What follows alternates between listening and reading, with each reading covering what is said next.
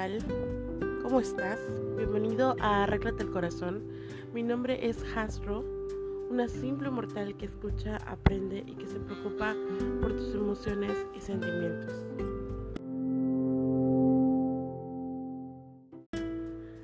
Y bueno, empecemos. Espero que te sientas como pez en el agua. Hoy tenemos un tema chingón sobre ti, cómo amarte a ti mismo, sin reglas, así nomás, porque sí, debe ser. Y bueno, si mis temas son de tu interés, también te invito a suscribirte para que seamos más queriéndonos arreglarnos por dentro. Empecemos. ¿Te ha pasado que a veces te sientes tan feliz por acudir a ese evento importante, el cual te pone así porque tiene cosas que planeas, una ropa que comprar, no sé, zapatos, accesorios, Uf, eso que requiere tanto trabajo. Pero ¿qué pasa cuando tienes una pequeña gran parte de ti que te carcome el cerebro diciéndote que quizás no saldrá del todo bien algo? Como por ejemplo, que quizás no encontrarás ese hermoso vestido que ya te imaginaste, o las zapatillas rojas de charol para lucir tu hermoso outfit que tienes en mente, por supuesto. Y desde aquí llega el trauma e inseguridad. Y más cuando eres esa chica que tiene unos kilos de más, un novio pendejo y el mal hábito de insultarte. Y perdón por el despecto de eh, pendejo, pero resulta ser así. Es decir, tienes la mala costumbre de ponerte pretextos para todo. ¿Te identificas? Bueno, déjame decirte que hay una solución, pero todo empieza por ti. Te daré 5 tips para empezar. Lo primero que debes hacer para no sentir nada de esto que te mencioné es disfrutar Disfruta los planes, disfruta tus eventos, disfruta ir de compras y no importa si vas sola o con una gran amiga, quizás sea de esas que te dice que todo se te ve bien haciendo grandes muecas. Pero disfruta elegir las cosas que te gustan sin tener que preguntar o tener aprobación de ello. Por ejemplo, rojo o verde. ¿Te parecen esos zapatos? ¿O crees que sea buena buena idea comprar este vestido aunque cueste más que mi quincena? No debes hacer esas preguntas. Aprende a elegir. Lo mejor para ti es el primer paso de disfrutar. Hay una frase del cuentista Hans Christian Andersen que dice, disfruta la vida, hay tiempo de sobra para estar muerto. Lo segundo es elogiarte. Agradece por ser como eres. Eres enojona, eres frágil, callada, desquiciada, la favorita de todos, la gorda, la flaca, la nerd, la loca de la familia. Bah, nadie es perfecto. Acepta eso y continúa, pero busca cómo elogiarte. Todos somos por alguna extraña razón y estigmatizada razón. A veces la búsqueda termina aburriéndote, pero de eso se trata, que sientas curiosidad por quién eres y que encuentres tu espacio en el mundo, sin que te preocupe por lo que el vecino dice o hace. Aprende a valorar que eres importante, más importante que estar al tanto de tu enemigo número uno, que vive según tú, haciéndote la vida imposible. Quizás solo sea el momento de soltar, de dejarlo ir y dejar de ponerle atención. Así simplemente dejará de ser importante, ya que tenerle miedo o sentir que puede dañarte de alguna forma lo hace importante, pero solo en ti. Empieza a decirte frente al espejo lo importante que eres. Esto ya lo mencioné en el episodio pasado, pero es muy, muy importante sacar del baúl todos estos talentos que no habías reconocido en ti, desempolvarlos, sacarlos y tomar aire. ¿Por qué no? Si es momento de confesarte los dolores del alma, hazlo. Llorar es bueno, es una parte importante de sanar por dentro. Como tercer punto, es hacer cambios. Esto implica realizar actividades que nunca has realizado hacer algo diferente, como habitualmente lo hacías. No sé, ejemplo, un cambio de look. Quizás si jamás has leído un libro es hora de hacerlo. Salir a caminar sola o solo sin necesitar compañía extra. Obvio, después de la cuarentena. comer un platillo raro que juraste jamás comer. Ser tú quien inicie la conversación en cualquier momento. Soltarte el cabello, ponerte tacones, no sé. Puedo pasarme todo el día describiéndote cosas que quizás, que quizás jamás hayas realizado. Pero ya es tiempo de hacerlo. La vida que tenemos solo es una oportunidad y si no la aprovechas, se va sin pedirte permiso. Algo muy importante de hacer cambios es hacer lo que te haga feliz o no. Porque si solo piensas en lo que te hace feliz, jamás sabrás si eso que dices que no te hace feliz en realidad termine siendo tu cosa favorita.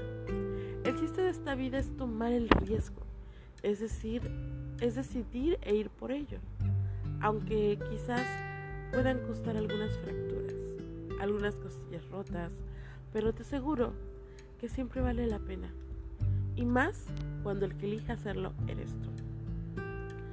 Hay personas que sienten ser el bicho raro de la familia, solo por ser diferentes. Qué rara palabra, tan profunda a la vez. Hacer lo que comúnmente nadie hace, en realidad es lo que yo llamo tener su propio sello, es decir, ser auténtico, sin seguir prototipos o copiar a la sociedad eh, de solo hacer lo que está bien para ellos y no lo que está bien para ti. Creo que estas personas hay demasiado de ello. Hay mucho que aprender. Por eso me encanta la mente abierta de las personas. Entablar una conversación de cualquier tipo puede ser extraordinariamente exquisito con personas que no se cierran a ningún tipo de diálogo, porque por el contrario te dejan el gran sabor de boca y con la experiencia para entonces compartir, que también ese es otro punto. Y si eres el bicho raro, sigue así, vas por buen camino. Lo cuarto es compartir. Quizás me digas que todo el tiempo compartes tus cosas, pero no hablo de ese mal hábito que tienes de compartir tus problemas con todo el mundo. Digo, todo el mundo. A esas personas que quizás ni le importas, ni le importan tus problemas, pero aún así tú sientes la necesidad de contarle, porque no logras contenerlo. Y no, ese es un gran error. Hay cosas en nuestra vida que debemos aprender a contener, a sacar cuando es necesario el momento adecuado y con las personas adecuadas ya que cuando andas por el mundo diciendo tus cosas, resultan ponerle un título, sin quererlo. ¿Sabes cómo te pueden llamar? La víctima. Nadie debe ser víctima en ningún capítulo, a menos que te guste esta parte de tu historia. Ser la víctima es algo que quizás todos en algún momento lo hemos hecho, pero la verdad de hacer esto es que creamos personalidades de seres inseguros y con poca o nula autoestima. Soltar no es malo, pero hay que saber que soltarnos con nosotros mismos es la mejor terapia. No como crees tú, no eres tonto. Por ejemplo, cuando le dejas a alguien o cuando le cuentas a alguien perdón que te fueron infiel y que no sabes qué hacer. Lo primero que te dicen es, déjalo. Nadie cambia en este mundo. Y pasa que cuando tú tienes tu autoestima baja eres una persona que no se ama a sí misma, entonces permites que tomen decisiones por ti, que al final del día te afectan o te dejan con más dudas. Por lo que debes aprender a afrontar lo que te pasa, analizarlo, enfocarlo y conversarlo con la persona que no te ama que tiene conocimiento al respecto. ¿Y por qué no? Con el amigo más sincero. Porque con quien no te ama,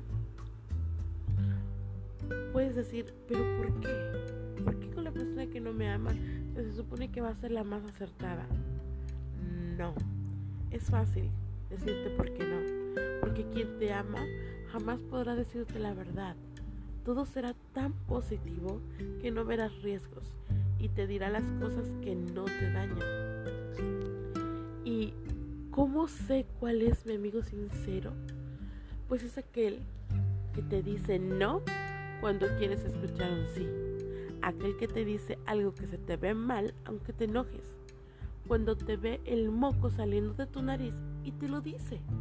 O sea, al revés, no sé, traes al revés la blusa, también te lo dice. Un amigo sincero no siempre te está elogiando, ya que parte de encontrarnos a nosotros mismos es mirar la realidad de quienes somos, imperfectos pero corregibles. Así que comparte, pero comparte con las personas adecuadas Comparte amor, comparte momentos, vivencias, comparte tiempo, no chismes o problemas. De eso ya están llenas las redes sociales y todos los grupos de WhatsApp. El último tip que te daré es amarte. Y siempre, siempre diré lo mismo. Y estaré como, como limones sobre la herida en decirte amate. Amate a ti mismo por sobre todas las cosas. Solemos ser personas que amamos elogiar a otros. Amamos a nuestra familia, hijos, esposo, amigos. Pero ¿qué hay de ti? ¿Te amas? Parte esencial de saber amar a alguien es estar bien contigo. Saberte que eres importante e irreemplazable. Que eres imperfecto pero mejorable. Que tienes defectos y virtudes pero todo va de la mano con ese amor puro e irresistible que debes sentir por ti. Y ojo, no hablo del ego, hablo del amor por aceptarte tal cual, sin necesitar que nadie apruebe tu forma de ser, vestir, calzar, hablar, reír, comer, respirar, etc. Ya que te encontrarás a quienes no les guste algo de ti, pero debes aprender a reír por ello, a tomarlo como un halago y continuar está bien y aceptarte a ti mismo tal cual eres. Es poder estar bien con quien sea. Llámese amigos, familia. A veces cometemos el error de querer hacer cambios por impresionar a alguien más. Y después de hacer todo, no lograr impresionar a nadie. Pues terminas frustrado y enojado con la vida de no agradar cuando por quienes tienes que hacerlo es por ti. Impresionate a ti mismo, regálate momentos de calidad, tiempo, preocúpate por ti. No pospongas una cita médica solo porque no tienes tiempo o no lo consideras importante. Todos los días aprende a disfrutar de lo que tienes a tu alrededor.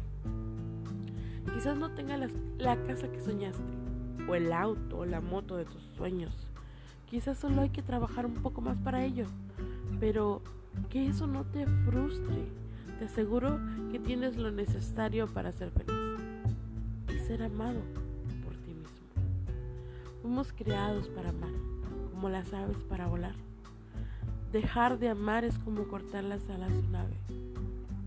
Cierro esta sesión recordándote que nadie te va a amar como debes amarte a ti mismo.